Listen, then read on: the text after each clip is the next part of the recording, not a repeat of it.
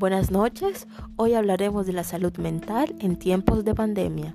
La salud mental, como todos sabemos, ha sido incluso una de las mayores preocupaciones durante el COVID-19. Los mayores impactos que se han causado a nivel psicológico han sido desarrollados en la cuarentena y uno de esos ha sido el estrés postraumático, la confusión, la ira y todo esto se ha asociado a temores de infección, frustración, aburrimiento o la pérdida. Muchos expertos durante este tiempo nos han dado muchas recomendaciones de diferentes estrategias existentes para tratar o controlar estos sentimientos. Primeramente nos han aconsejado de dejar de escuchar o mirar noticias, también de hacer diferentes actividades de relajación y mantener una comunicación estrecha para fortalecer lazos familiares.